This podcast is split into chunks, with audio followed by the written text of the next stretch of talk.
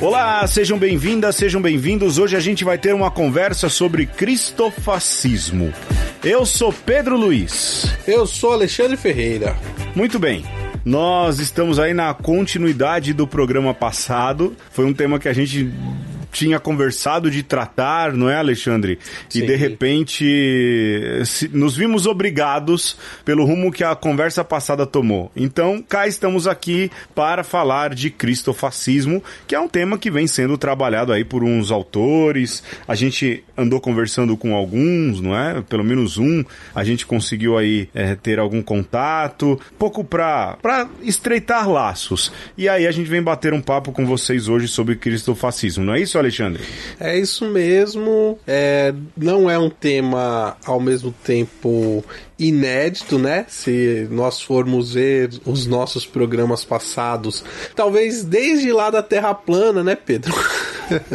ah, gente, verdade. Né, a gente já tem tratado do assunto, também do é, Cristofobia ao Carvalho. Sim. e, e, tem bastante coisa da aí. pátria. Sim. Então a gente é... tá numa toada aí que já dá uma série boa sobre cristofascismo. Mas hoje a gente vai dar nome ao boi. Ao bezerro Dá de ouro. nome aos bois. Ao bezerro. A Baal. Mas é. não sem antes, Alexandre, dar uma notícia que eh, os nossos 14 ouvintes já sabem.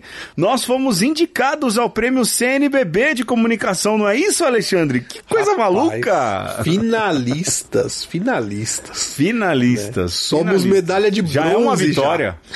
Já. já, já. Já temos o bronze garantido. Meu Deus do céu, hein, Alexandre? É inacreditável né? Onde é que esse povo tá com a cabeça, mas para nós é motivo de muito, muito orgulho. Sim, a gente tá extremamente feliz, ainda tentando acreditar, realizar isso na nossa cabeça, mas a gente tá muito feliz mesmo. O programa indicado foi o Lázaro nas ruas de São Paulo, e aqui eu queria agradecer você, ouvinte, porque a gente lá atrás fez uma pesquisa na internet perguntando isso. Qual o programa que você mais foi impactado? E a gente indicou esse, porque Verdade. Vocês, ouvintes indicaram esses, né? Vocês é que deram pra gente esse balizamento.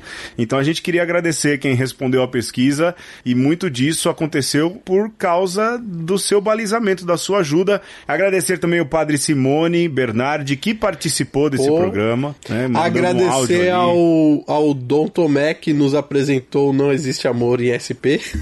pois é, ele é citado. Então, reouvindo esse programa, é interessante, né, Alexandre? Você, a gente resgata algumas coisas e algumas coisas que falamos. Que bacana, então, olha, é, o pessoal tá perguntando onde vota? Não vota. Não Agora vota. é o bispo. Só reza. São os bispos que escolhem, só reza, né?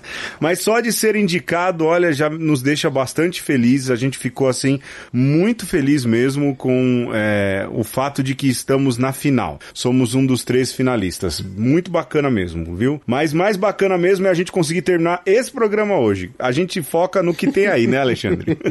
é, é, vamos, vamos pra frente, porque afinal de contas o, a sorte já está lançada.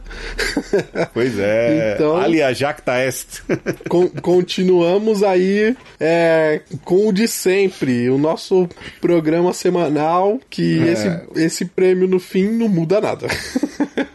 Olha, é, pois é, não mesmo. Agradecer os patrões que continuam aí, tem que terminar, vou, vou terminar, Alexandre, o podcast dos patrões. Patrões, paciência, né? Mas é. agradecer os patrões numa conversa, agradecer quem ouve, quem partilha, quem manda aí sempre um apontamento, um e-mail, ou, ou mesmo no particular, às vezes a gente recebe, não é, Alexandre? Eu, você, é. gente que tem aí nossos contatos mais íntimos. Então agradecer a todos vocês. E é isso, o nosso foco é sempre no programa que vai ser lançado. então o Lázaro é bacana, a gente tá feliz e tudo, mas o foco é nesse, né, Alexandre? Vamos focar nesse aqui, Alexandre. É, é ó, só, só pra dar uma elevada aí, né, no, no, no grau da concorrência, né, a gente tá concorrendo hum. com um, um programa chamado Construindo Gente, da Rádio Aparecida, e com uma série chamada Bendita Paz, da Rádio Jovem Pan News de Fortaleza. Então, cara, assim, ah. pô, a gente tá nas cabeças, né? Pois é. Já. Pois é. E assim, e o que alegra a gente, eu coloquei isso até naquela rede social profissional, não é, Alexandre? Uhum. É que nós fazemos isso a duas mãos, a quatro mãos, na verdade, não é? É. Artesanalmente, cheio de carinho, semanalmente. Mais mambembe Sem nunca ter deixado. mais mambembe impossível. E a gente nunca deixou de publicar, não é, Alexandre? Nunca é. deixou. Então, assim, a gente fica feliz por esse reconhecimento e por ser um trabalho artesanal. É o que a gente é. faz, artesanal, mas, mas, cheio de coração. E de toda forma, é, já quero escutar o Construindo Gente e a série Bendita Paz. E já tô torcendo por vocês também, porque também, também. É, é, legal, né? Assim, ver que esses conteúdos é, estão sendo uh, produzidos aí Brasil afora e fazer parte disso é o que vale a pena. É uma rede, a gente precisa ser uma rede, não é? Que comunica o bem. E de fato Exato. não é competição. A gente está bem feliz por chegar onde chegou e, e, isso é mais um reconhecimento, né? Que veio assim de maneira inesperada. Alexandre, vamos pro jogo rapidão. Vamos, vamos tentar fazer um jogo aqui. Vamos, eu vou, repaginei aquele da Wikipedia, certo? Boa. Sete cliques para o sucesso. Aí. Mas hoje a gente vai fazer diferente porque da outra vez deu, deu ruim, né? Da outra vez não deu ruim porque a gente não nenhum, sabia né? onde chegar. Exatamente. Mas hoje a gente sabe. Alexandre, me fale um nome de um político clássico do Brasil. Ô, oh, rapaz. Político clássico. Daqueles conversando folclóricos. com você, é, Jânio Quadros vem na minha mente imediatamente. Jânio Quadros. Então, olha, nós estamos, estamos aqui, já tem a página do Jânio, ele aqui com seu indefectível bigodon, e nós uhum. vamos tentar, a partir da página inicial da Wikipedia, certo. olha aí, hein, Alexandre, entra aí na página, chegar em sete cliques, e não mais do que isso, na figura do Jânio Quadros. Eu faço um, um, clique, o Alexandre faz outro, e a gente então vai tentando chegar aí. Quem chegou, chegou, quem ser? não chegou, perdeu. Quem não chegou, não chegou, os dois perderam perdeu, ganha, vai ganhar ou perder, quem ganhar ou perder, vai todo mundo perder, como diz a presidenta Dilma Rousseff. É isso. Tá bom, tô aqui já. Vamos lá então, Alexandre, a gente tem que chegar lá no Jânio Quadros. Eu vou olhar aqui o que que tem aqui. Presidente, ó. Oh. Aqui quando eu vou pelo por esse caminho, né? Presidente. Eu a gente tem aqui, aqui falando do Castilho, né? Então, um clique presidente. Eu tenho aqui uh, na minha minha página o artigo de destaque sobre o Macunaíma, o herói sem nenhum caráter. Eu Sim. vou clicar no Macunaíma, o herói sem nenhum caráter. Justo, porque Jânio Quadros era um pouco isso. é, era a encarnação do Macunaíma. Exatamente. Olha, eu clicando aqui em presidente, que as palavras estavam separadas, caiu em presidente do Peru. Então eu perdi um clique. Ah, então eu vou clicar o meu segundo clique no presidente, na palavra presidente. Meu segundo certo. Clique, presidente. Cheguei. É, eu, aqui, quando eu entrei na página do Macunaíma, logo nas primeiras linhas, está falando que esta obra literária foi escrita pelo polimata brasileiro Mário de Andrade. Então eu vou clicar em polimata. Tá certo, tá certo. Eu vou aqui, ó. Eu achei em presidente o verbete presidente do Brasil. Porque Eita. sim, de vez em quando o Brasil Fácil. elege três loucados, como Jânio Quadros, que é. foi presidente do Brasil. Então, meu terceiro clique, presidente do Brasil. Tô aqui. Ave Maria, já aparece quem? O coiso. é, ó, eu cliquei em Polimata porque afinal de contas, para falar o que Jânio Quadros falava, só podia ser ou muito é. louco ou muito inteligente. E aí, Olha, na página de Polimata, a figura que ilustra é Leonardo da Vinci. Abraço. Olha aí, abraço foca, hein? foca e amarino. E eu vou clicar então em No Brasil, ver se a minha tese se corrobora. Ver se o, o tal do Jânio Quadro segura aqui entre os polimatas brasileiros. Tá certo. Beleza, vai. E aí? Bom, Alexandre, eu já ganhei. Porque é, aqui no chegou. meu no meu segundo, terceiro, quarto, quinto clique, é. eu cheguei em Jânio Quadros, Poxa. presidente do Brasil. O vigésimo segundo presidente do Brasil aqui e que foi advogado, professor e político brasileiro. Bonito. Então, Alexandre, em cinco cliques eu ganhei, é isso. Conseguimos terminar o jogo antes do décimo primeiro minuto. Tá bom, tá bom. Vamos pro tema, Alexandre. Só vou fazer uma menção rosa aqui que entre os polimatas brasileiros aparece Enéas Carneiro, o presidente que a gente queria ter e nunca teve. Você que queria ter, não me, não me coloque nesse teu rolo. Rapaz, já morreu, a gente fala o que quer. Ah, Deus o livre, Enéas Carneiro. Sai fora. Vamos pro tema, Alexandre.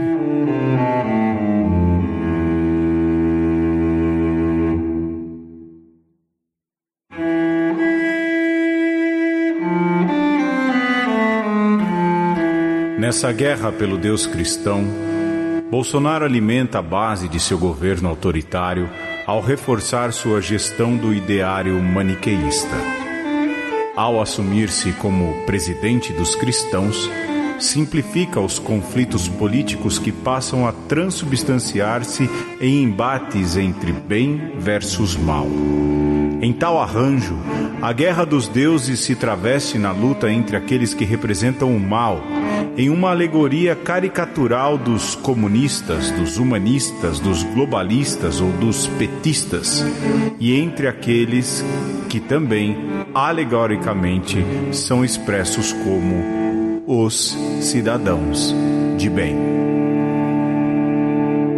Pois bem, Alexandre Ferreira, vamos vamos mexer no vespeiro. Vamos começar e eu acho que para começo de conversa, Alexandre, para a gente não uh, causar nenhum tipo de confusão, né? parece o sujeito do Veja Bem, né? Veja bem. Veja bem. Mas para a gente não causar nenhum tipo de confusão, eu acho que a gente tem que lembrar assim.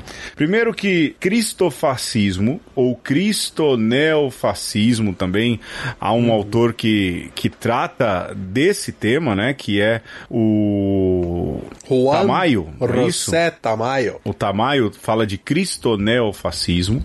Mas o que, que a gente quer dizer? Primeiro, que o cristianismo em nada, em nada, na sua fundação, nem na sua literatura, que é a Bíblia, tem nada que favoreça o fascismo. Isso é importante. É importante também, depois a gente vai tratar isso mais na, na frente, que esse fenômeno do cristofascismo, ele não se conecta a uma denominação eclesial. Porque é muito fácil os católicos ouvirem e dizerem assim: ah, isso é coisa lá dos evangélicos. É. Muito pelo contrário. E é muito fácil Ou ainda, ó lá os católicos ouvirem. falando mal dos evangélicos. Exatamente, exatamente. E é muito fácil também os evangélicos ouvirem e dizerem: ah, mas isso aí é coisa daqueles doidivandas católicos ultraconservadores.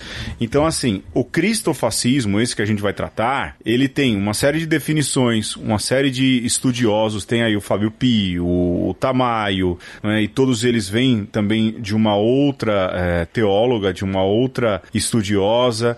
Então, há uma série de apontamentos importantes, não é, a serem feitos e que a gente não pode deixar de lado. Então, assim, o que a gente quer falar é de um fenômeno que acontece aqui no Brasil de maneira muito presente, mas que ele é um fenômeno que, por um acaso, ou não por um acaso, é, de caso pensado, usa todo o discurso e a estrutura religiosa, não é isso, Alexandre? Parece por acaso, mas não tem nada de casual.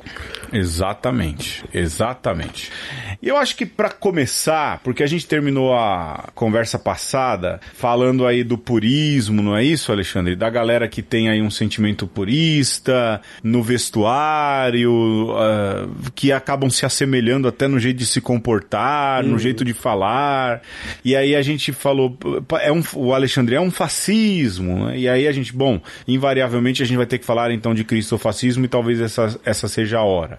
Uhum. Mas a gente precisa remontar aquilo que são as conexões históricas que fazem a gente entender o cristofascismo. Que é. são o quê? O fascismo em si, não é, Alexandre? Isso. O integralismo e o movimento Tradição, Família e Propriedade, a TFP. É isso? Isso, até para dizer que isso não surgiu do nada, isso tem um rastro histórico. A gente pode dizer que isso nunca deixou de existir, nem o fascismo e nem essa vertente que a gente pode dizer que é bem tupiniquim mesmo e que nós podemos dizer que estava subjacente, estava aí uh, na penumbra, né? No lado obscuro da força, mas, né, tecendo lá os seus títeres. E agora uhum. está apresentado, está dado ao mundo, mas nunca deixou de, de fazer das suas aí. Sim. Acho que definir fascismo é importante, é? porque a gente tem uma visão do fascismo italiano, lógico.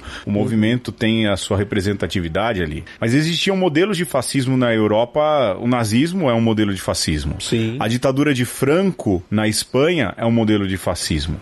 Então, é, é, é um nome dado, porque Mussolini faz ali o, a junção dos fachos, não é?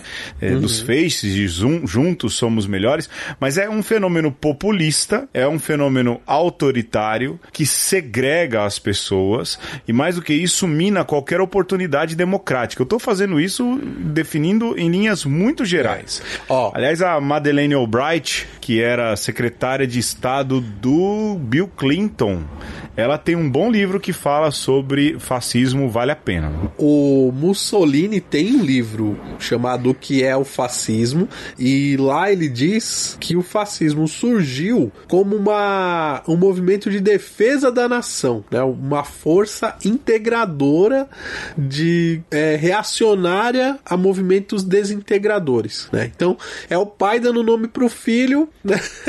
Eu acho que é um, um bom, bom lugar para a gente partir aí. E a essa definição que o Pedro traz, é, também para mim, né, na, na, na, minha, na minha compreensão, me parece que há muito mais do que uma visão política muito bem é, teorizada né? O fascismo, ele se apresenta sobretudo como esse anticomunismo, né? Então a gente pode até Sim. retomar a, a gênese da doutrina social da igreja, que tenta ser refratária não só Pera ao comunismo, mas também ao capitalismo.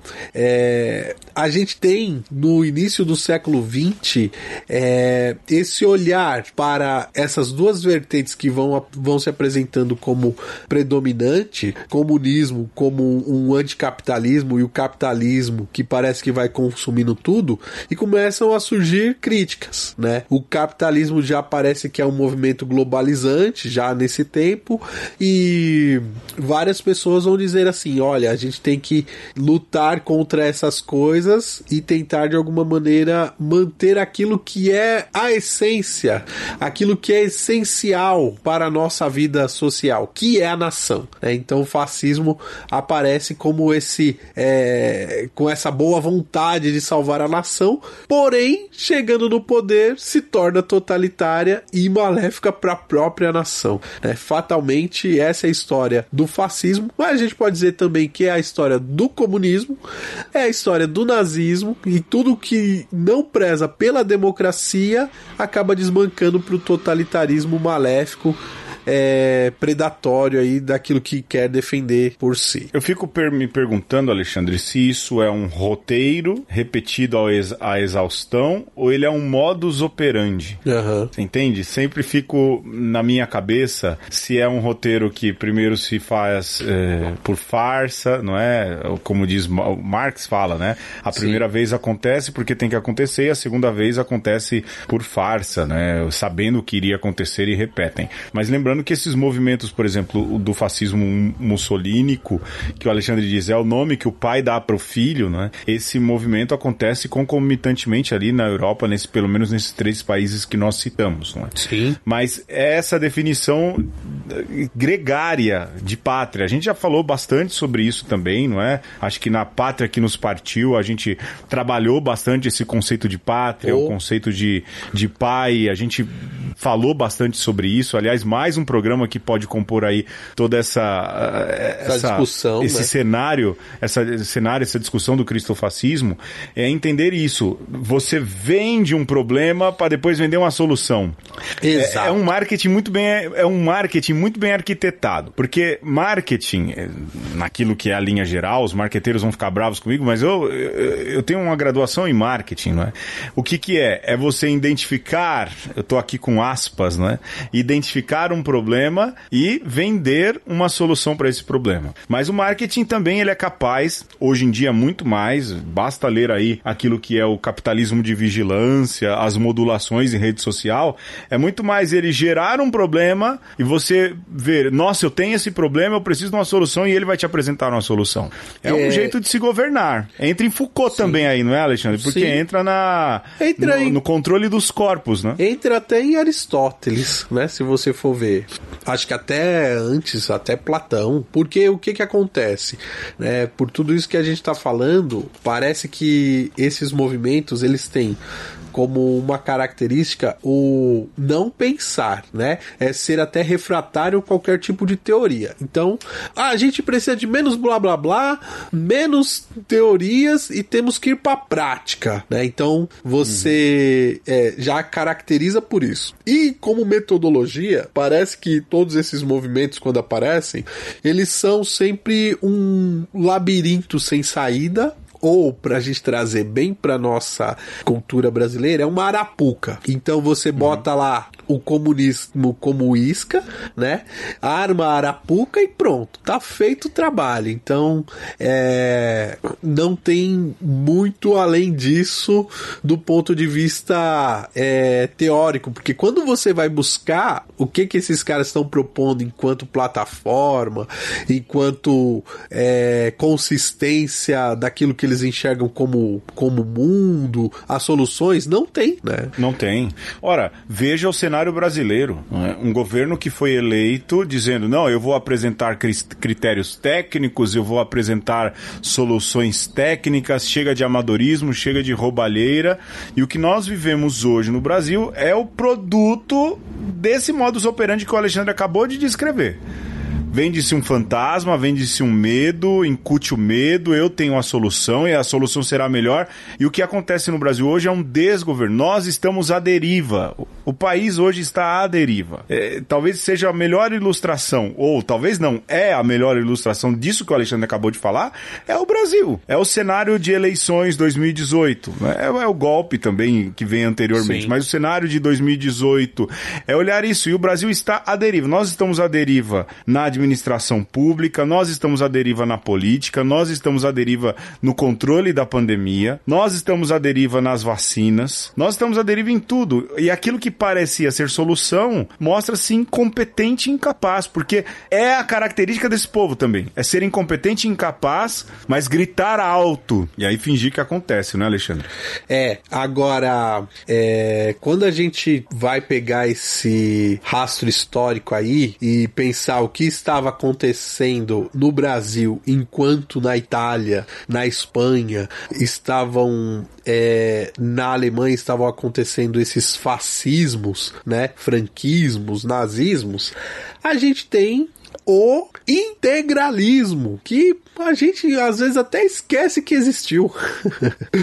é, e o integralismo, como o próprio nome se propõe, e aí o seu grande ideólogo aí do integralismo, que é o Plínio Salgado, é, vai dizer que é, o Brasil precisa estar integrado, né, enquanto as forças é, das, das capitanias ou ainda das províncias tentam aí esfacelar o, o Brasil, é, nós precisamos de uma força que integre a nação para que essas é, forças, sejam internas, sejam externas, não nos destrua. E a gente vê, né? Você tem que fazer um espantalho e em torno dele você tem que juntar. Só que o integralismo, Pedro, ele já flerta com outras duas questões aí é, que nos interessa. Primeiro, que é a monarquia. É, o, é a ideia de que o Brasil Império era melhor do que o Brasil República. E no Brasil Império, e... consequentemente, a gente tem a união Igreja-Estado. Sim, sim.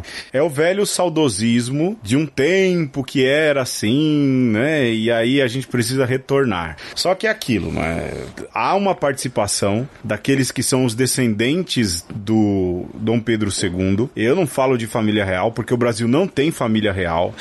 não existe essa história de família real brasileira. Não existe essa história de príncipe. O Brasil é uma república. Pois o Brasil é. tem é, representantes eleitos pelo povo democraticamente.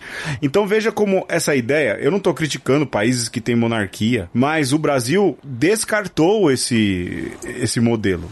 Aliás, um parêntese curioso aqui, Alexandre, o nosso governo atual, que se jacta tanto de falar da independência do Brasil, está dormindo de toca em comemorar o bicentenário Sim. da independência do Brasil que vai acontecer ano que vem. Eita. E aí vou te contar uma notícia que li, é que o ministro das Relações Exteriores do Brasil esteve em Portugal recentemente uhum. e lá um dos ministros do diálogo Brasil-Portugal falou: "Olha que legal, queremos saber aí como vai ser essa comemoração da independência". Uhum. E sabe qual foi a resposta do ministro? Uhum. Ixi, esquecemos, não sabemos.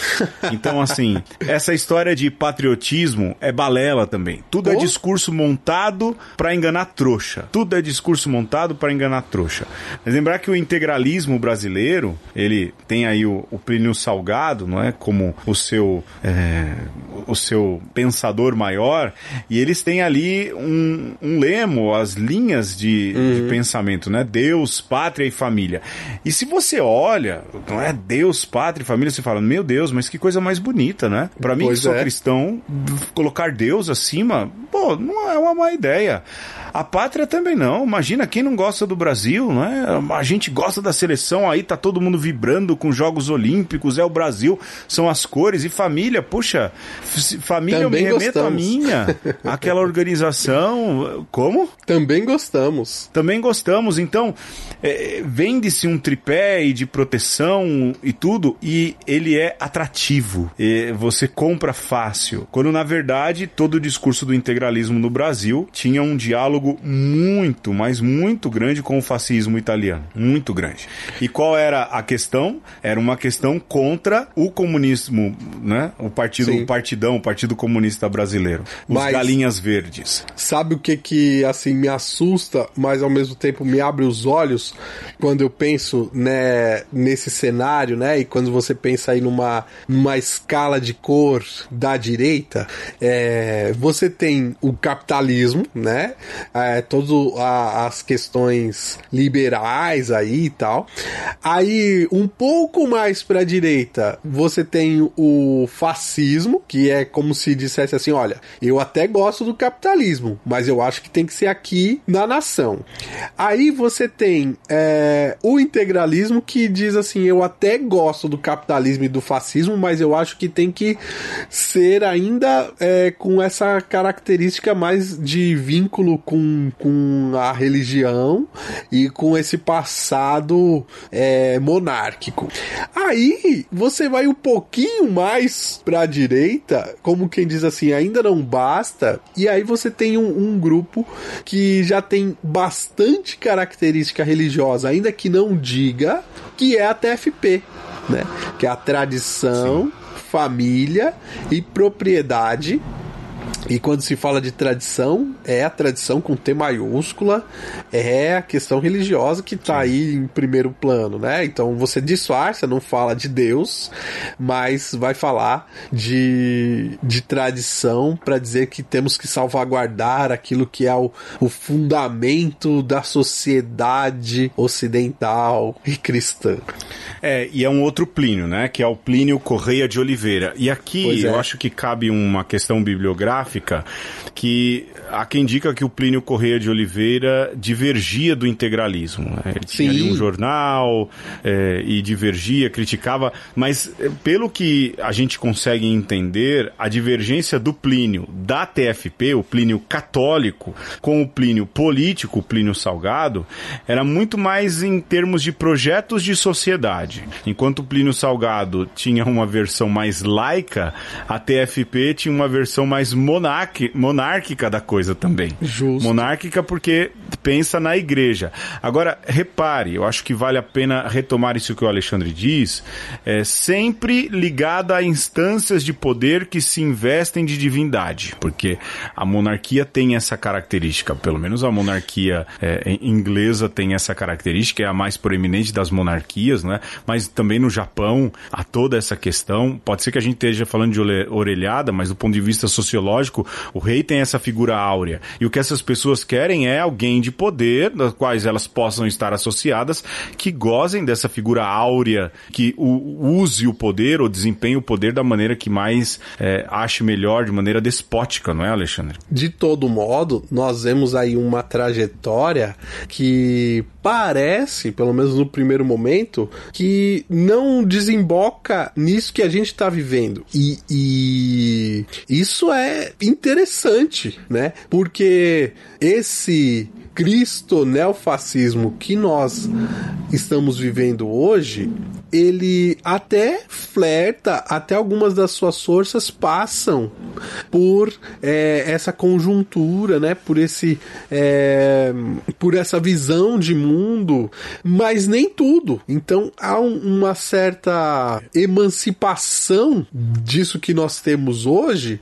dessas ideias primeiras, né? Porque é muito um movimento muito mais pragmático e, e, muito menos romântico, se a gente pode dizer assim. E quando o Alexandre fala de ser pragmático, é justamente isso. Há ali um projeto, não é? Não é algo assim, ah, vamos nos reunir e ver no que dá, vamos rezar e ver no que dá, vamos no... Não, há um projeto e algo muito desenhado, não é? Não à toa, eu acho que a gente pode terminar esse bloco falando nisso, há uma reportagem do UOL que me chamou muito a atenção, a gente pode pôr aí o link, é, eu tenho que me lembrar de mandar todos esses links para o dono da casinha virtual Foca, né? que fala da TFP e como a TFP ela continua se espalhando pelo mundo. E é engraçado os lugares onde ela está. Né? Ela está na Polônia, ela está na Estônia, ela está na Eslováquia, ela está na Lituânia, ela está em lugares cujo catolicismo ele deu uma guinada grande para a direita. E eles capturam, né, eles têm como início a TFP essa questão de defender a tradição, a família e a propriedade privada contra o comunismo que vai tomar sua casa, não é? Eu lembro que quando o Lula foi eleito a primeira vez falavam isso. Não, o Lula vai ser eleito no outro dia vão tomar sua casa é? Olha aí, o, o grande Sim. conciliador da esquerda não fez nada disso, não é? Conciliador no sentido negativo, não é? Agora para eu ser odiado também do, pelos marxistas. Das classes. exato, exato. Mas assim, essa turma, a TFP, ela tem sim um conteúdo programático. Ela está espalhada hoje pela Europa e como ela ganha dinheiro? Com aquelas medalhinhas de Nossa Senhora de Fátima. Então, quando você recebe uma medalhinha dessa e manda dinheiro dinheiro, foto. saiba, você está uma foto, uma estampa. Você está alimentando a indústria do cristofascismo. Essa indústria que eh, se coloca como extrema direita e mais ainda diz que é o único jeito de ser católico é o jeito deles, que rezam contra o Papa, que rezam contra o concílio e que são e que tinham ganhado força, estavam ganhando força a partir né, daquele moto próprio daquilo que a gente discutiu então no programa programa passado. Então, quando o Alexandre diz que há um conteúdo programático, de fato, há um conteúdo programático. É pragmático, não é romântico. E junta muito dinheiro e há muita gente ganhando tubos de dinheiro para financiar esse tipo de pensamento. E quem sabe até fake news, propagandas eleitorais aí que correm por debaixo do pano. Quem é que sabe, não é, Alexandre? É, eu vejo um pouco assim, Pedro. É, esses grupos que, que resistem aí ao longo do tempo, eles eles têm um certo romantismo no sentido de que ainda falam em monarquia, né? É, passam o, o, o mel na, na boca dos Orleans e Bragança, mas, é, coitados, pensam que vão voltar pro poder e não vão, né? Estão só usando, sendo usados como massa de manobra aí. E, mas concordo contigo de que no fim eles são bem pragmáticos e na hora que a, a calça ou o colchão é, tá cheio, ou a fralda tá cheia de, de, de euros, eles pouco se lixam para as ideologias. Inclusive, é a crítica de que, que alguns fazem aos próprios cabeças do movimento, né? É, na, na reportagem que o Pedro cita, é, se chega, inclusive, a, a escancarar essa situação onde a, a própria TFP tá rachando né, esses grupos neoconservadores aí, ou, ou cristofascistas na Europa, estão rachando porque os idealizadores brasileiros não são fiéis a essas ideologias, ficam só no pragmatismo, só na questão financeira, só no bem viver com a capitalização das medalhinhas e das estampas de Nossa Senhora de Fátima. E aquilo que seria o conteúdo, é o programa político de doutrina doutrinação é deixado de lado muito facilmente. É, parece um governo de um certo país da América do Sul. Vamos perder dinheiro, Alexandre. Simbora!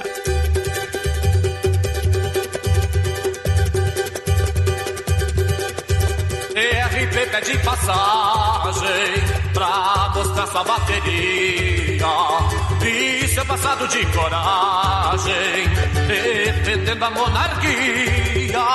Salve! Zorreira Zorrileira, precursor da linha dura, grande baluarte da ditadura, legislador da Inquisição, implacável justiceiro, homem de grande erudição, lia mais campo no banheiro, no tribunal de Nuremberg, defendeu o Mussolini. Sob os auspícios do Lindenberg, Hoje ele se preocupa com a infiltração comunista no clero progressista. E o Lefebvre, Lefebvre, fiel companheiro, incomparável amigo, irrepressível mentor. Exerce completo vazio e vai incutindo no pleno. O gênio conservador, tiro de um poema dessa balde, quer que o Brasil se transforme num imenso playground. No carnaval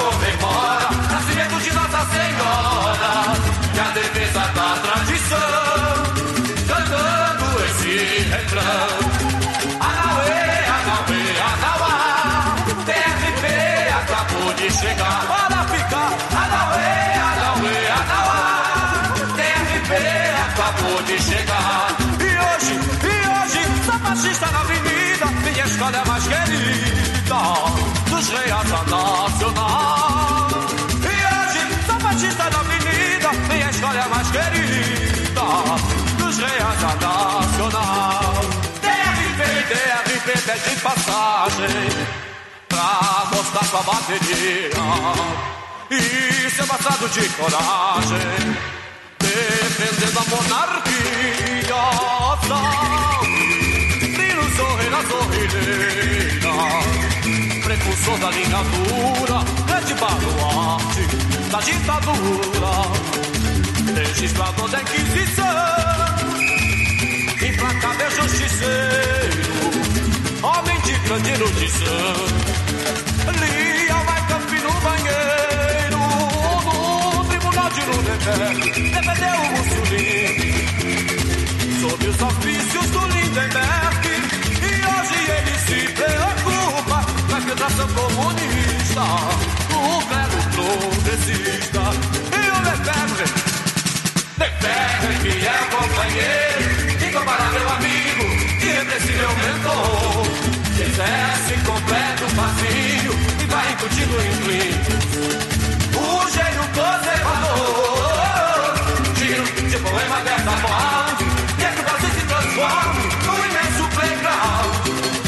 carnaval a escola comemora Nascimento de Nossa Senhora E a defesa da tradição Cantando esse refrão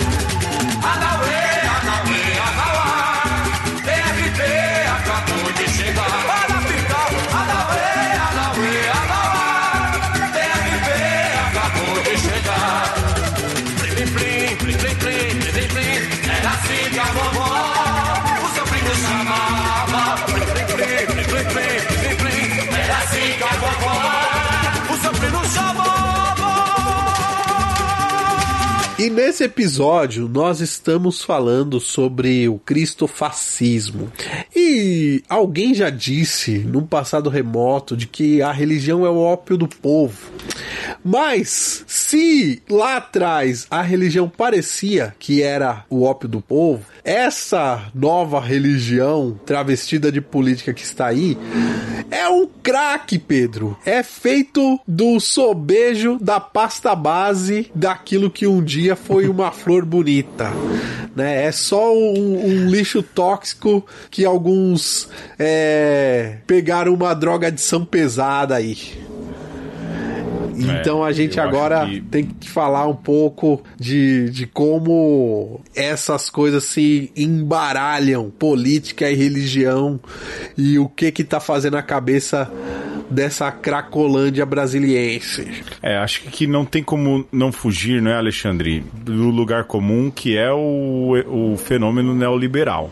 Que tem como principal característica priorizar, isso por interesse de quem detém o dinheiro, detém o mercado, de priorizar o mercado. Nada é mais importante do que o mercado, nada é mais importante do que manter a economia equilibrada e saudável, não importa o custo de vidas que isso venha eh, custar. Não importa se morrem mil pessoas por dia, não pode, não é? Então é uma visão muito tortuosa e muito, eh, vamos assim dizer, muito terrena daquilo que é a humanidade. Não dá para entender, por exemplo, um cristão, e aí eu falo né, de tradição, família e propriedade, de um cristão que defende toda a, a, a, a propriedade privada em um mundo em que as pessoas estão correndo desesperadas para não morrerem de frio daqui a pouco numa onda de frio que vem enquanto a gente está gravando esse programa. É. É, é, uma, é uma disparidade muito grande. Então, é, isso é fruto do, do neoliberalismo. É, Você transforma tudo em mercadoria. Você é o produto, você se compra, você se vende. Então, esse fenômeno político, ele pode dizer assim: ah, é toda a causa de todo mal. Bom, no tempo em que a gente está vivendo, ele tem grandes responsabilidades. Inclusive nesse discurso religioso cristofascista, não é, Alexandre? É, e aí é, o capitalismo não tá nem aí com ninguém desde sempre, né? Se você pensar que a gente só chegou ao atual estado de capital por conta do tráfico de pessoas do continente africano, por conta da evasão de divisas das Américas, sobretudo da América do Sul, para a Europa, né? A, o capitalismo e esse tal de capital está baseado, né, está alicerçado nisso. E de modo que nenhum estudioso sério defende o capitalismo, né? Pode defender aí a- as leis de livre mercado, pode defender aí é, o bem-estar para todos aqueles que, que lutam pelas suas é, forças de conseguir esse bem-estar. Mas ninguém em sã consciência vai dizer que essa história foi bonita, né? Que ah, nós nos orgulhamos do, do escravismo, né? nós é, no- nos orgulhamos do desmatamento. Só um louco é, fica feliz sabendo que milhares de árvores são assassinadas todo dia. E o Mas, Alexandre, não falam isso, desculpa te interromper, mas não falam isso explicitamente, mas são treinados a defender isso. sim, sim. Porque não falam explicitamente. Mas é Exato. aquilo, ah, todo mundo vai morrer. Olha, se não queimar, não tem comida. Entende o que eu tô dizendo? Não são. Aí é que mas é um está. discurso religioso que incute a falar. Não fala abertamente. Mas- Desculpa, viu? Ô Pedro, quem. Não, tranquilo, olha só. É, quem dá as cartas de fato, você não vê repetindo isso. Ao contrário, né? Se você vai pegar os banqueiros, eles vão falar da, de sustentabilidade, entendeu? Vão falar de consciência social. Quem fala é, de, de. Ah, vou fazer o quê? A economia não pode parar. É uma, um extrato muito mais baixo, né? Não é o macho alfa, é sequer nem o delta, entendeu? É, tá muito mais abaixo aí da, da, da, da cadeia alimentar daquilo que é o neoliberalismo. Então, é, o neoliberalismo e o capitalismo se servem muito disso, né? Desses é, é, dessas pseudo-agendas políticas para perpetuar um modus operandi que tem muito mais com economia e muito menos com política, é, sobretudo quando você entende política como o bem-estar, é o bem comum de uma nação, de um povo ou de toda a humanidade. Só retomando aqui, enquanto você falava, me veio à cabeça quando a gente fez aquele programa sobre a banalidade do mal, falando Exato. de Hannah Arendt, né, do Brasil, e uma das características que a Hannah Arendt fala é que esse sistema que banaliza o mal captura pessoas que não têm sentido de vida. E o neoliberalismo ele vai engendrando esse discurso que é enviesado, às vezes não é claro, mas ele é enviesado nas atitudes, em pessoas que exatamente perdem o seu sentido de vida, até dentro do cristianismo. Claro. Porque transformam, eu, eu, a gente vai chegar nisso mais, mais à frente, transformam a fé em uma ideologia. O, o, o neoliberalismo ele usa esses sistemas de ideologias para capturar pessoas ou para zumbificar pessoas. Não é? É o bom e velho engana trouxa, né, Pedro? É o bom e velho engana trouxa, porque é o mesmo verniz, mas é um- uma incompetência ou que faz deixar a deriva tudo aquilo que a gente disse.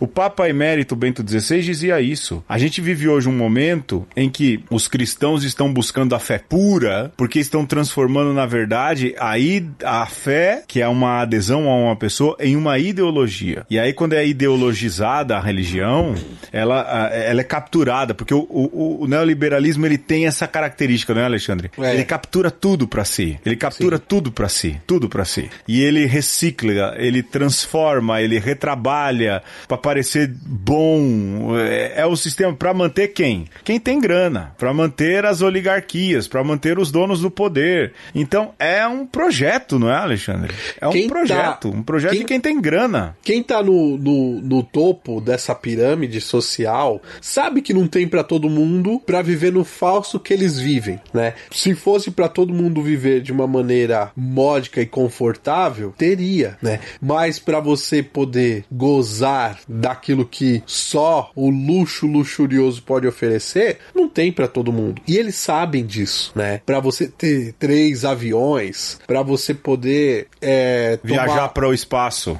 ir pro espaço perfeito, né? Então, é, fazendo aí a, a- a- o remix do, do velho ditado, vacina pouco, meu bracinho primeiro, é, os caras sabem que, que no fim é, não vai ter pra todo mundo, mas pra que a máquina continue girando, você tem que dizer aos quatro ventos de que sim, basta sonhar, basta você trabalhar, basta você empreender que você vai chegar lá no topo da montanha, né? Acredite nos seus sonhos. Né? Acredite nos seus sonhos.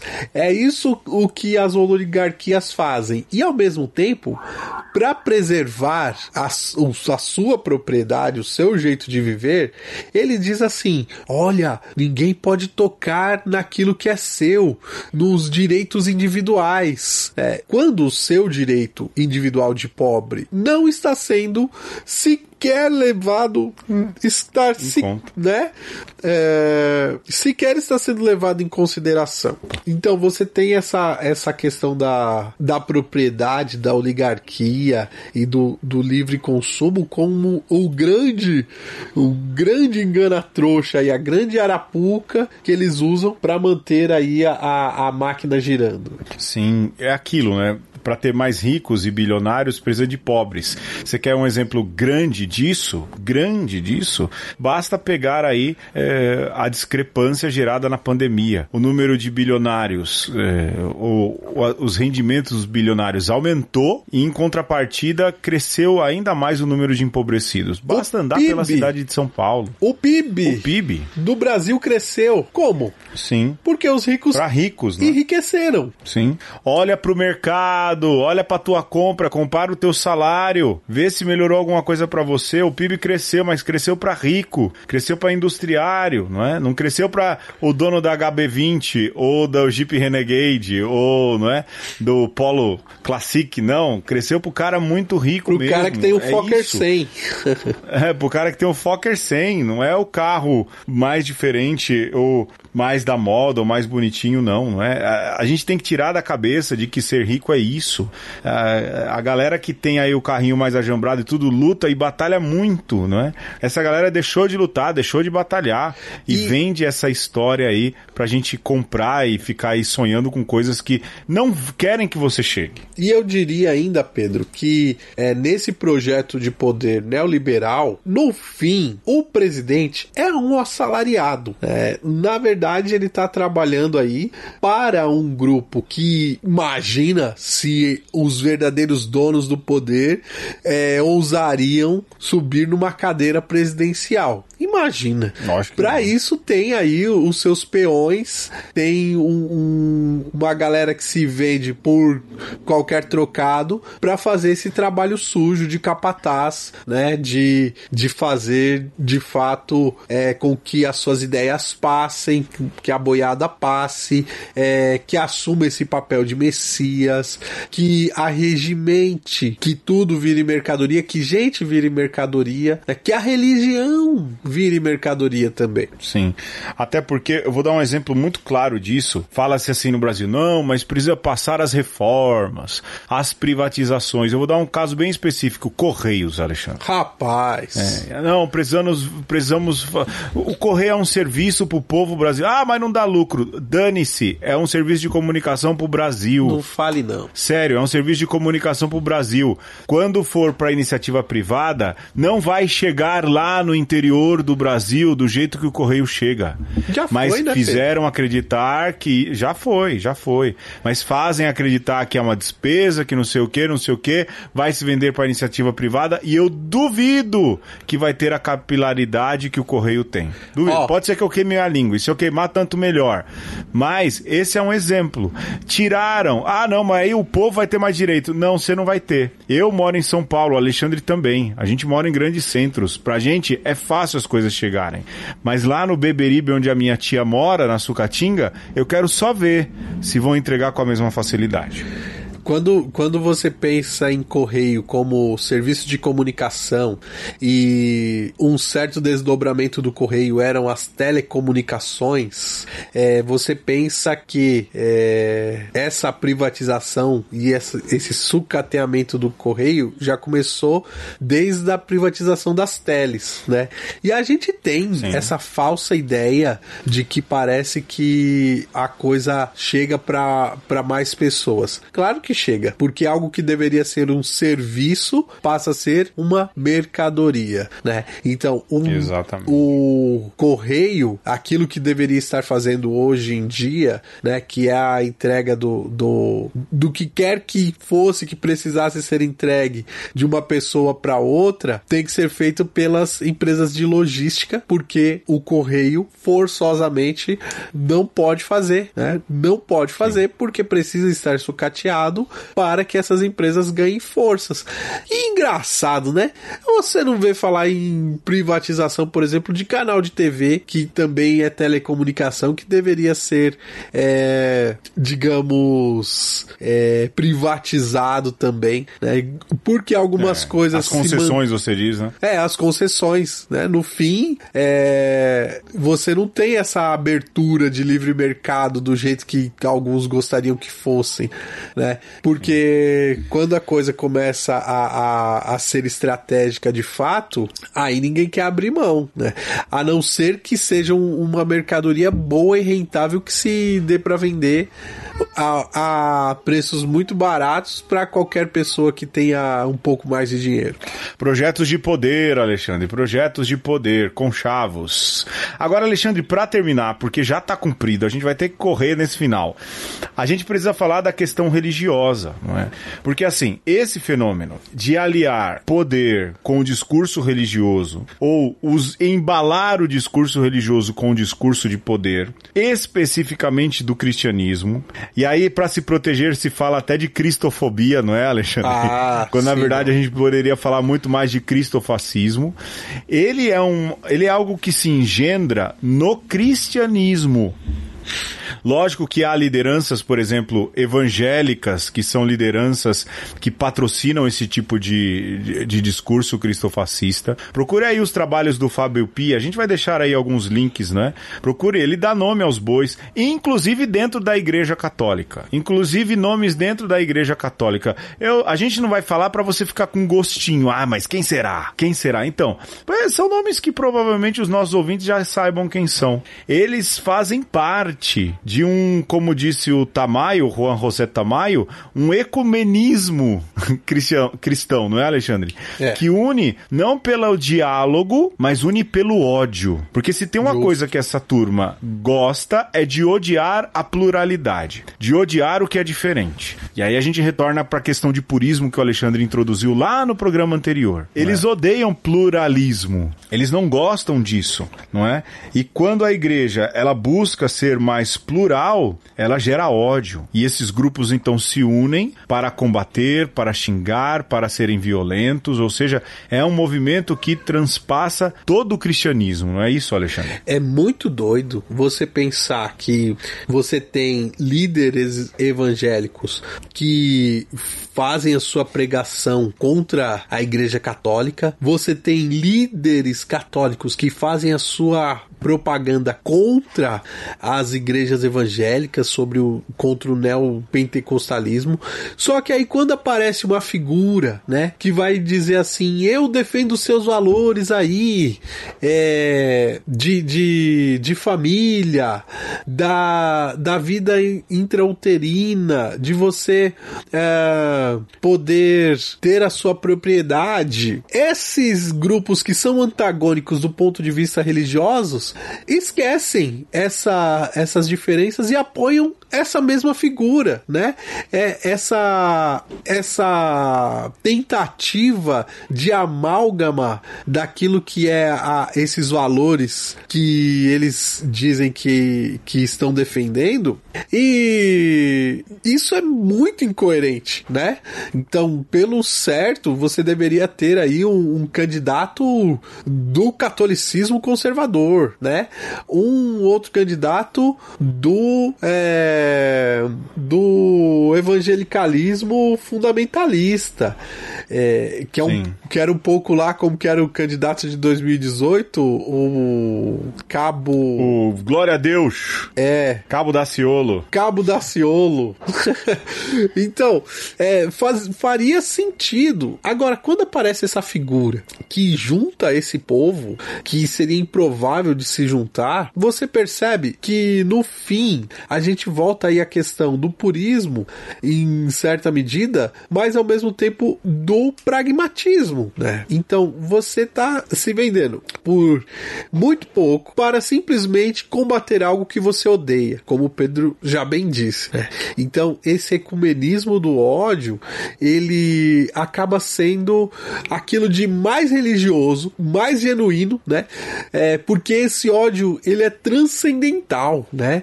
Ele, ele ganha uhum. essa, essas feições é, que são para além do, do digamos, de, de algo tangível. Você entende, Pedro? Porque você uhum. odeia o que não vê, você luta por aquilo que é uma sombra, simplesmente, né? E em nome é, desse ódio, você irmana com outros que odeiam como você, mas que você odeia também, né? Isso é muito, é, é, ao mesmo tempo muito doido e diabólico. Mas Alexandre, aqui essa, essa questão do odeia, eu acho que vale a pena falar de um modus operandi, já que a gente está falando também de pragmatismo, isso voltou bastante na nossa conversa, de que isso é meio planificado, é meio planejado. Né? Veja, por exemplo, é, aqui no Brasil, toda semana a gente vive um apocalipse diferente. Você já reparou? Claro. É uma ameaça de golpe, é a vacina que fica sem aplicar porque falta. É, são apocalipses de palha. Mas qual é a característica, por exemplo, do livro do Apocalipse? Uma grande desgraça que vem depois com o Messias e que resolve tudo.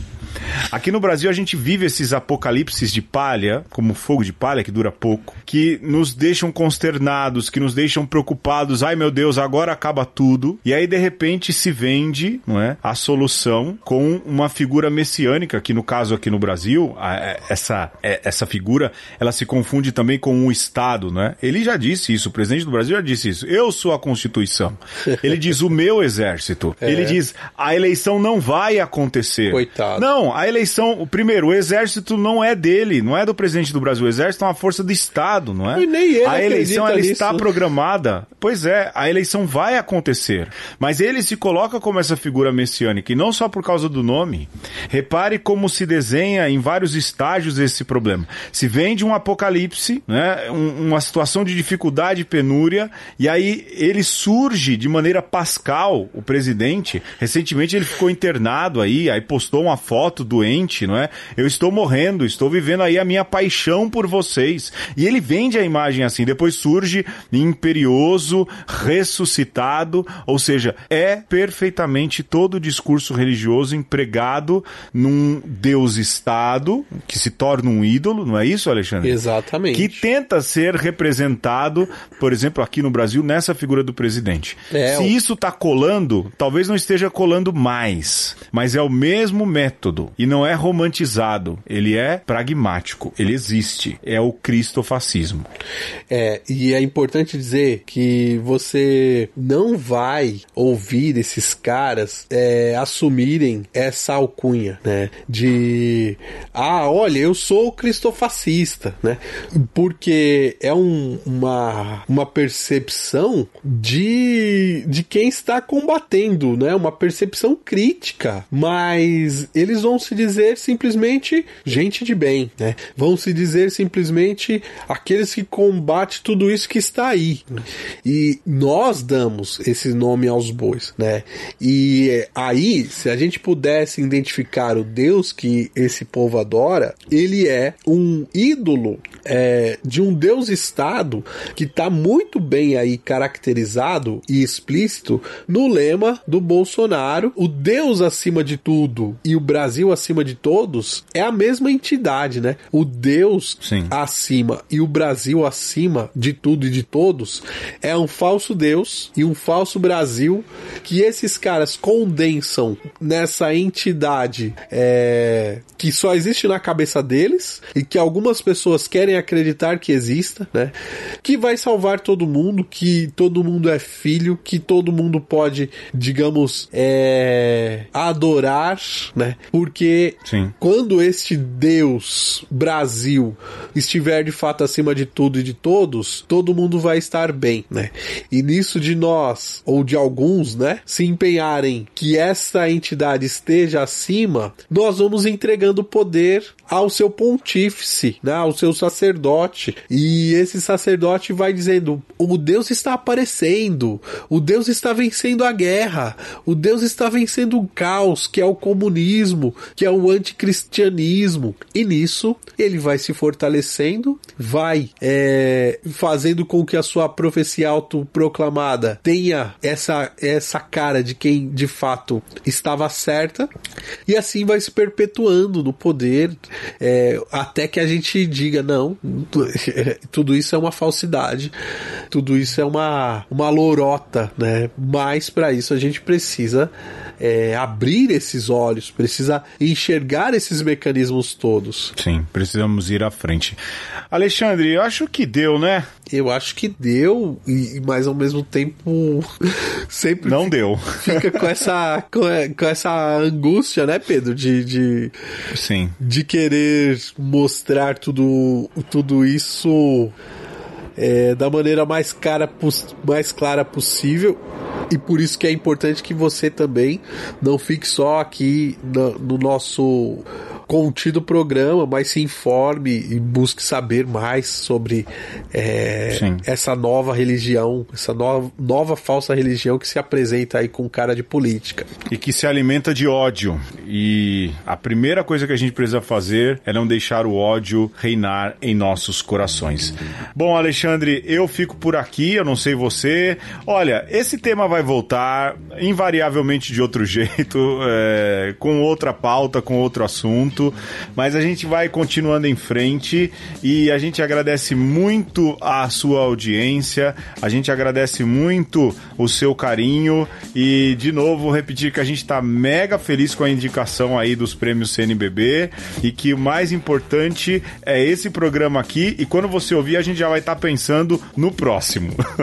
é isso e sempre lembrar que a gente tem uma via privilegiada de conversa com você, que é o e-mail conversaconosco@gmail.com, mas se quiser chamar no Instagram também, se quiser mandar uma DM no Twitter, mas acima de tudo, não esqueça de que a mídia do podcast ela é esse é, essa sementinha que você vai lançando, que vai apresentando para outras pessoas. É, se você gosta desse conteúdo, não deixe de compartilhar, porque, né? Se uma coisa que nos orgulha que essa premiação da CNBB nos ajuda, que a gente está né, concorrendo aí, é, nos ajuda é de lembrar disso. E isso a gente se orgulha. Somos independentes, somos pequenos, mas fazemos isso com todo carinho, com todo amor, né? E com toda a qualidade que a gente consegue, né, Pedro? Para poder é, colaborar com, com essas discussões que a gente traz aqui e que não é uma voz uníssona, né? Ou melhor, unívoca. Exatamente. é isso mesmo. Bom, eu fico por aqui, não tenho um A, um iota para acrescentar a isso que Alexandre acabou de dizer. Somos pequenos, somos independentes e de fato a gente coloca o nosso coração numa conversa toda semana. Eu fico por aqui, meu irmão, e a você que ouve, o meu beijo. O nosso abraço e um um aperto de mão. É isso. Coragem, foque no bem, tira o ódio do coração, vamos em frente. Até mais. Não tenha medo.